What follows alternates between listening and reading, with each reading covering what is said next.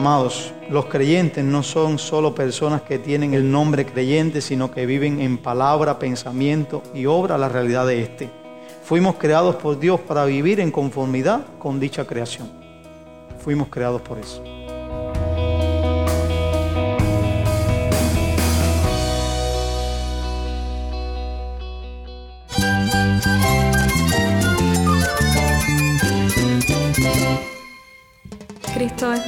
Cristo es el Rey del universo, es quien guía nuestras vidas. Él es grande y amoroso. Él es real. Solamente Jesucristo es nuestro Señor y Salvador. Es mi guía quien me fortalece. En Cristo Jesús hay esperanza, hay paz. Y nuestro Dios es un Dios de rescate. Estás escuchando a El Faro de Redención. Cristo desde toda la Biblia para toda Cuba y para todo el mundo.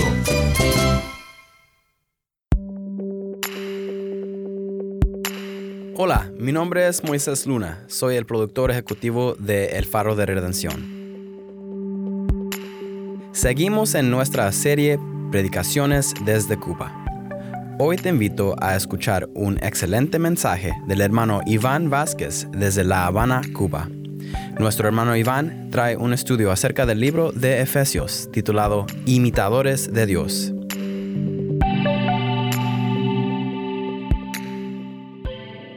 Si tienes una Biblia, busca a Efesios 4 y sigue con nosotros.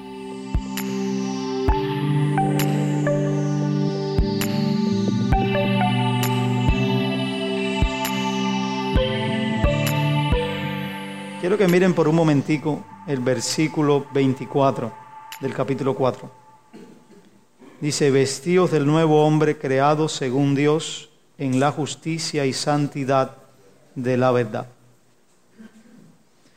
Amados, Pablo acaba de, en esta, la sesión anterior, de mencionar que Dios ha creado un nuevo hombre, que Dios ha hecho posible que aquellos que han sido redimidos por Cristo vivan a la luz de lo que Dios ha hecho por ellos y en ellos específicamente.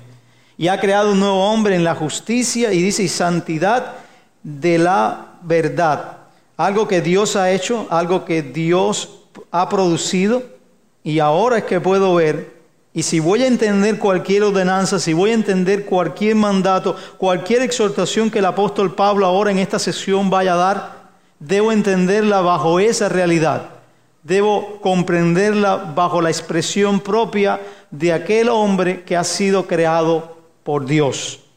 Y esto es sumamente importante porque Pablo quiere que la comunidad de Efesios entienda que esto no es un producto meramente del hombre. Cuando, meramente, cuando digo meramente es que sale de su iniciativa, que brota propiamente del corazón humano y que no se vincula a una realidad divina. Y eso no puede ser. Ahora, esto nos debe llevar, como dije, todo lo que se nos pide o todo lo que se nos demanda debe ser bajo eso que acabamos de decir, bajo esa realidad de la nueva creación. De manera que lo que muestra Pablo en esta porción, amada iglesia, es la forma práctica de cómo vive el hombre creado por Dios en la justicia y santidad de la verdad. De la manera más práctica posible. Ese hombre creado por Dios. Pablo a los corintios les dice, de modo que si alguno está en Cristo, nueva creación es, nueva creación. Lo nuevo llegó, lo viejo pasó. O sea, ha sido insertado en una nueva dimensión espiritual creada por Dios para ahora vivir bajo esa verdad que ha sido parte de él, que ha confiado en Cristo. Ahora, ¿cómo podemos verlo? O sea, ¿de qué manera el apóstol pues eh, trata estas cuestiones y, y exhorta y apela a la voluntad de su audiencia, específicamente los efesios, para generar este tipo de, comportamiento que viene como desprendimiento de entender que fueron creados por Dios como un nuevo hombre en la justicia y santidad de la verdad. Lo primero que, que el apóstol hace es que en tres esferas de la vida, él resume esto, en palabras, en pensamientos y en obras. En palabras, pensamiento y obra. Y eso lo podemos encontrar de los versículos 25 al 31. Si usted puede leer, dice, por lo cual desechando la mentira, hablar verdad cada uno con su prójimo, porque somos miembros los unos de los otros. Airaos, pero no pequéis, no se ponga el sol sobre vuestro enojo, ni deis lugar al diablo. El que hurtaba no hurte más, sino trabaje haciendo con sus manos lo que es bueno, para que tenga que compartir con el que padece necesidad. Ninguna palabra corrompida salga de vuestra boca, sino la que sea buena para la necesaria edificación, a fin de dar gracias a los oyentes.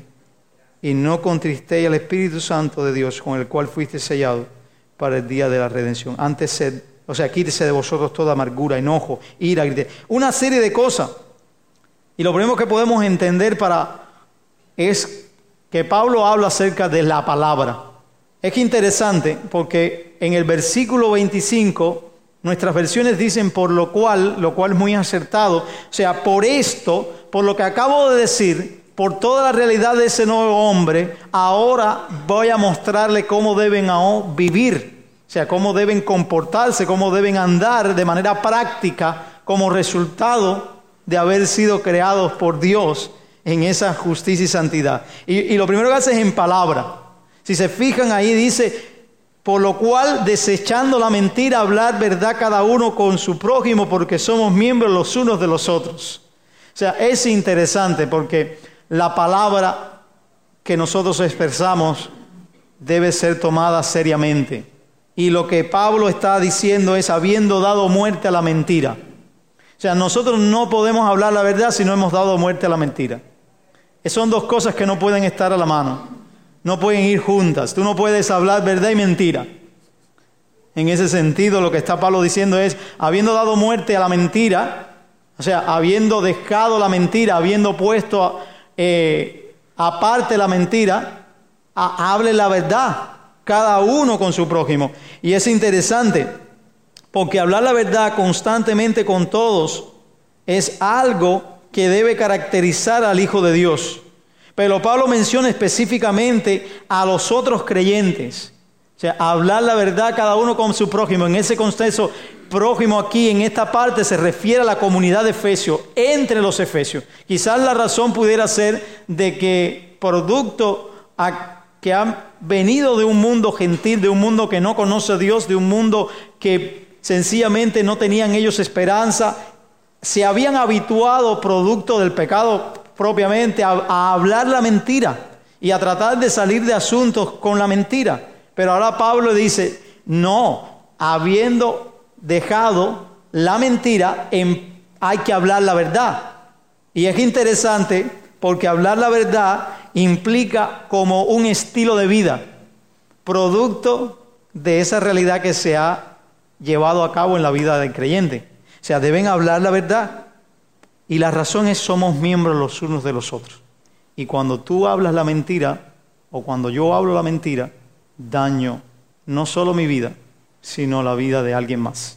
Amados, si seguimos el área del habla y de las palabras, el apóstol menciona que otro aspecto que se pone de manifiesto es en la vida del creyente es precisamente el hablar la verdad, pero cuando usted más avanza abajo, porque él repite esta idea, ninguna palabra, verso 29, corrompida salga de vuestra boca, sino la que sea buena para la edificación a fin de dar gracias a los oyentes. Está muy relacionado también con el versículo que acabamos de ver, el 25. O sea, ahora está apelando a que ninguna palabra corrompida salga de vuestra boca, ¿saben?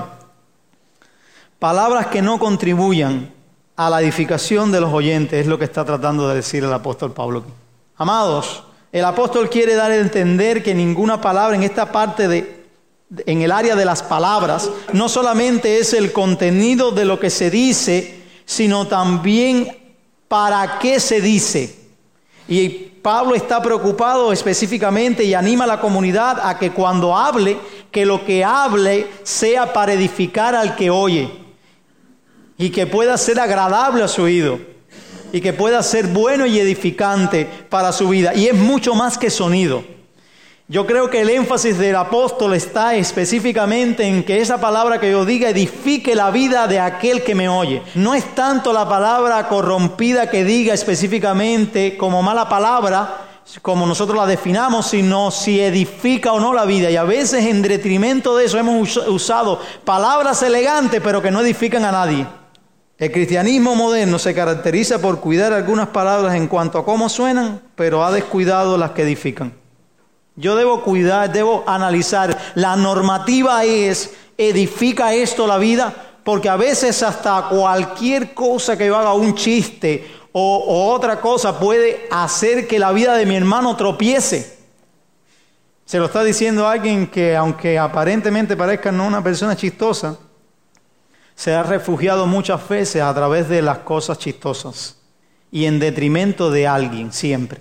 Y no estoy en contra de los chistes, y no estoy en contra de pasar un tiempo bueno, pero Pablo está preocupado aquí específicamente por la edificación de su iglesia, la iglesia de Cristo, y que ellos puedan vivir de una manera que puedan edificarse unos a otros con palabras de verdad, palabras de verdad. Amados, somos parte de la nueva creación y como tal debemos vivir, debemos vivir así mismo, bajo esa realidad. No es algo propiamente que se esfuerza o sea, como dije en principio, es algo que se da naturalmente en nuestra vida, pero que también nosotros somos responsables.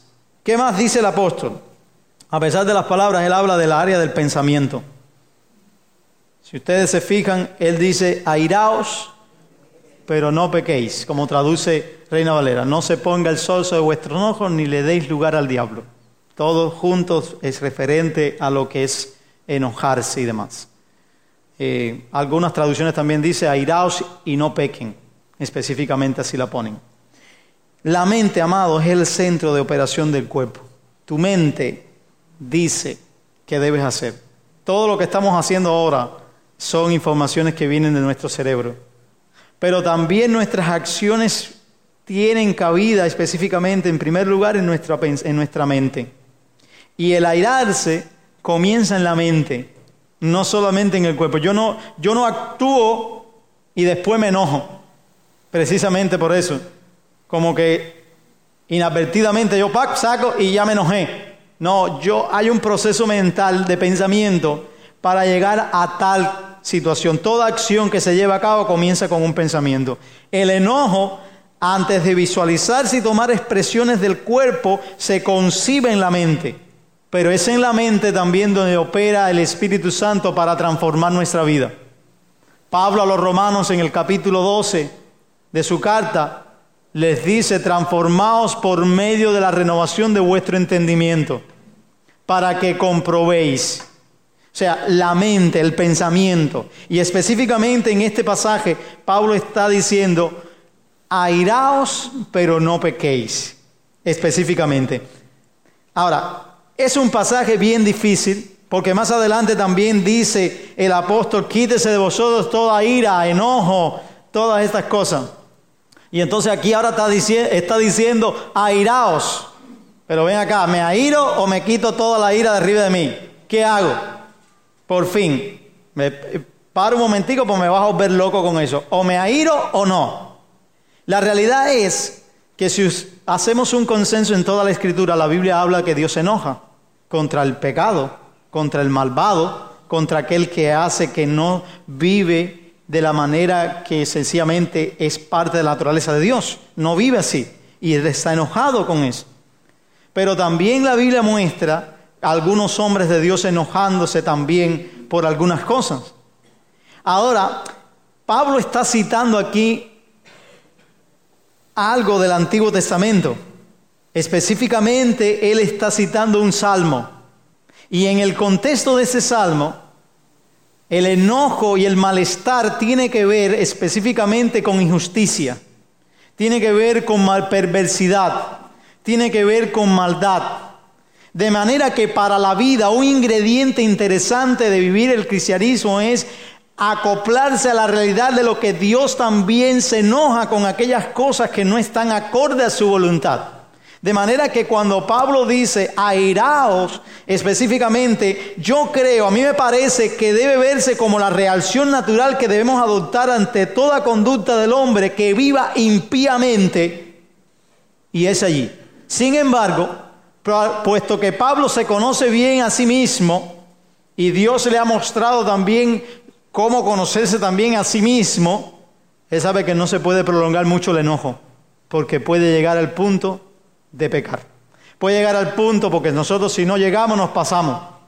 Entonces, la reacción natural momentánea con algo que es impío, con algo que, eh, con algo que está mal, con algo que el hermano hizo, es algo que debe estar presente. Pero cuando se sigue rumiando en eso y se sigue y se sigue y se queda eso ahí, puede generar el pecado específicamente en nuestra vida. Puede llevarnos allá, desvirtuar toda realidad de Dios en cuanto a cómo concibe aquello que se ha hecho. Y podemos caer en el otro extremo de convertirnos en jueces, convertirnos en condenadores, convertirnos sin tener, sin habernos puesto. Es tremendo, amados. No se debe llevar más allá al punto de pecar. Pablo aclara, no se ponga el sol sobre vuestro enojo, y esto es lo que le da sentido a que no puede durar todo el día ese enojo, sino que debe ser procesado. Por eso el, enojo que llega hasta el pecado específicamente es aquel que primero no se asienta o se enfoca en una injusticia, una, algo que está mal, una pecaminosidad, pero no solamente, sino que después se sigue en la conducta porque ya se llevó al otro extremo, al punto de pecar, y no se procesa de la manera que la Biblia nos enseña. Entonces, no se ponga el sol sobre el ni dé lugar al diablo, porque el diablo sabemos que anda, como dice el apóstol, león rugiente para tratar de hacer caer a los hijos de Dios en pecados, en conductas de pecado y en muchas otras cosas más. Y Pablo dice, no podemos ignorar la metodología de él, porque él está tratando de llevar a cabo esa realidad. La otra área que Pablo habla es de la obra, la obra específicamente. Nosotros fuimos salvados para buenas obras, las cuales Dios preparó de antemano. Y las obras deben manifestarse y casi todas estas cosas que el apóstol manda tienen una relación muy clara y evidente con el prójimo. Nosotros no podemos decir que amamos a Dios si no amamos a nuestro prójimo. Nosotros no podemos decir que queremos a Dios si no queremos a nuestros prójimos. Son realidad que mostramos de tener a Dios en nuestra vida. Y ahora Pablo lo que está diciendo es, habla específicamente acerca del robo. Dice, el que hurtaba o el que robaba, que no robe más. O sea, Pablo dice, la obra que menciona es esa,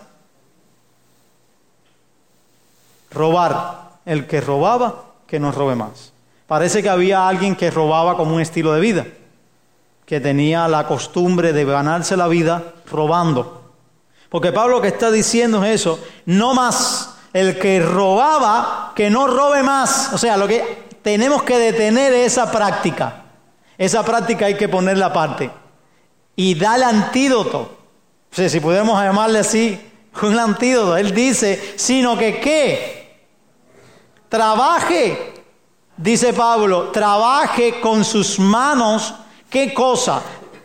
Las cosas que son honrosas. O sea, trabajar en lugares que realmente y de la manera que glorifique a Dios.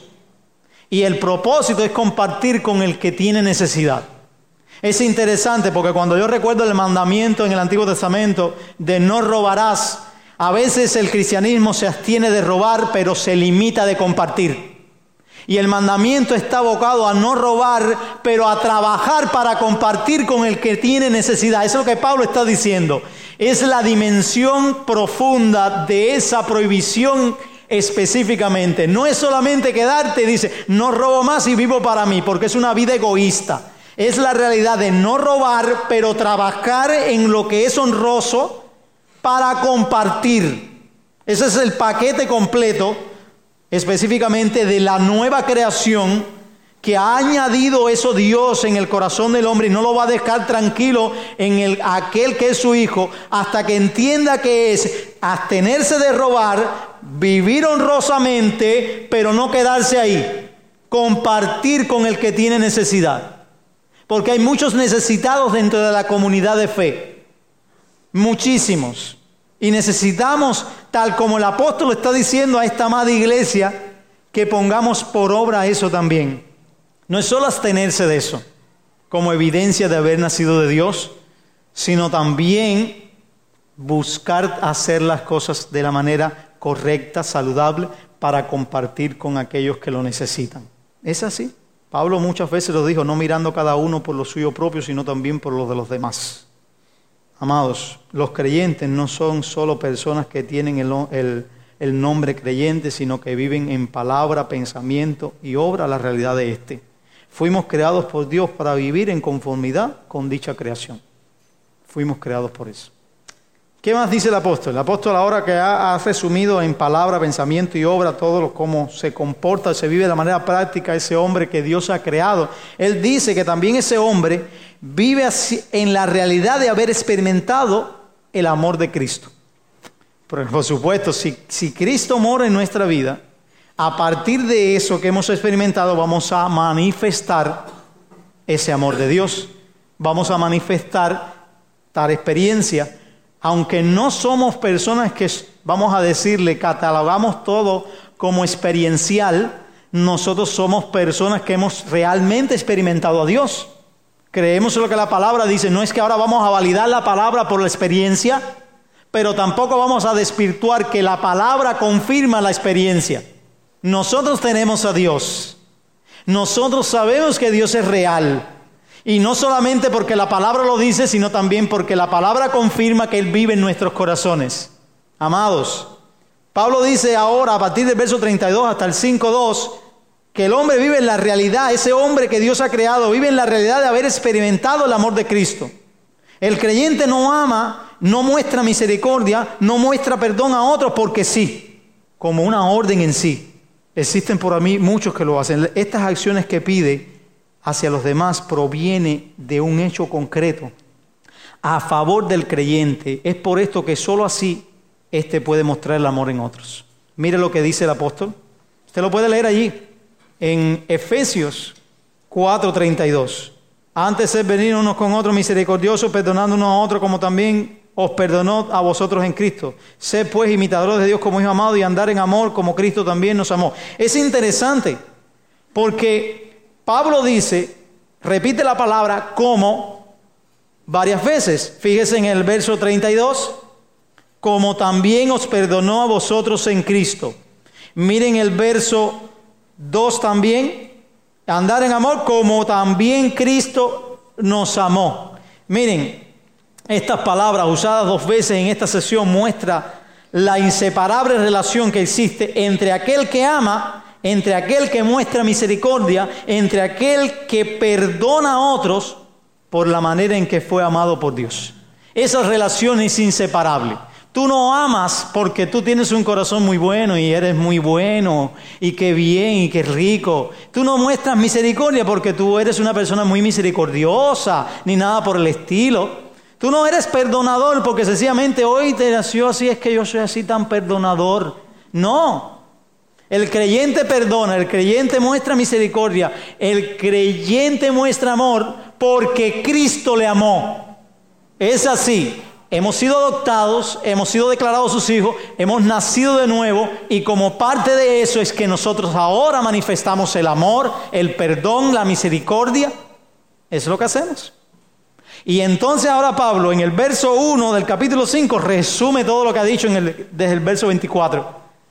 Dice, ahora quiero, ahora quiero llevarlos todos a una sola cuestión. Quiero que entiendan esto. Y Pablo claramente dice, por tanto, sed imitadores. Sean imitadores de Dios. La idea de vivir imitando a Dios se debe entender también a la luz de esto que he dicho del amor. O sea, nosotros no vamos a imitar a Dios para poder obtener una relación con Él, ni siquiera para poder manifestar el amor de Dios, sino porque nosotros fuimos declarados hijos de Dios. Somos sus hijos y por eso en esa realidad ahora imitamos a Él. No es que nosotros procuremos en esa imitación llegar a tener algo. sino porque ya tenemos algo es que lo hacemos. La idea de vivir imitando a Dios viene de la realidad de haber sido constituidos sus hijos y no viceversa. Miren el, verso 32 eh, del 4 habla de esto en el sentido del amor específicamente. Dios nos también, como también Dios nos perdonó en Cristo. Amados, precisamente el amor debe ser el distintivo constante en aquellos que son hijos de Dios. Este amor amado que el apóstol demanda de la iglesia de los Efesios no es el que brota del corazón humano por iniciativa propia, sino aquel que proviene de la realidad de haber sido amados por Dios. Es por eso que ahora pueden realmente hacerlo. Como dice el apóstol Juan en primera de Juan 4:8, el que no ama no ha conocido a Dios, porque Dios es amor. Lo que pudiera implicar que los que han conocido a Dios pueden amar porque han sido amados por él. Y sabemos que la manera más sublime y más gloriosa en que los efesios y también nosotros fueron amados fue en la entrega de Cristo por ellos. Por eso se nos pide andar en amor, porque Cristo nos amó y se entregó por nosotros. Juan mismo dice, de tal manera amó Dios al mundo que dio a su Hijo unigénito para que todo aquel que en él cree no se pierda, mas tenga vida eterna. La expresión más sublime del amor de Dios es entregar a su Hijo. Y eso es lo tenemos nosotros. En la base del sacrificio de su persona, el cual fue aceptado como aroma agradable, los creyentes pueden disfrutar de ser del agrado del Señor. Y tú y yo, por tanto, vivir en amor.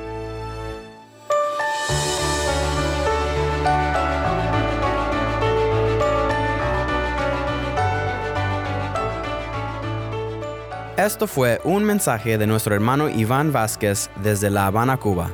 Espero que les haya sido de bendición.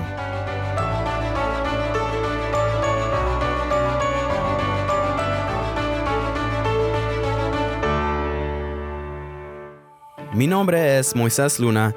Gracias por acompañarnos aquí en el Faro de Redención. Como productor ejecutivo del Faro, me encanta escuchar de nuestros oyentes que han sido bendecidos por este ministerio. Así que si tienes una historia que contarnos sobre cómo el faro de redención está impactando tu vida, mándanos un correo electrónico a ministerio arroba el Ministerio arroba el O si te es más fácil, puedes enviarnos un mensaje en WhatsApp. Nuestro número es 1-786-373-4880. Nuevamente, nuestro número es 1-786-373-4880. Me encanta escuchar sus mensajes de voz por WhatsApp. Y no olvides buscar el perfil del Faro de Redención en Facebook, Instagram y Twitter, donde encontrarás diariamente más recursos para animarte en tu fe. Si estás en sintonía fuera de Cuba y deseas seguir escuchando contenido cubano como este, ora por nosotros y considera unirte con nosotros financieramente para seguir proveyendo este espacio para la voz del pueblo de Dios en Cuba.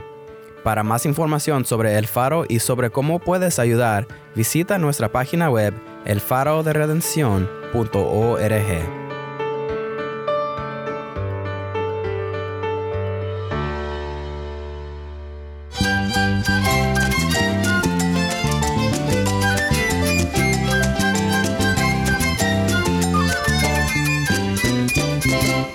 Gracias por su fiel sintonía.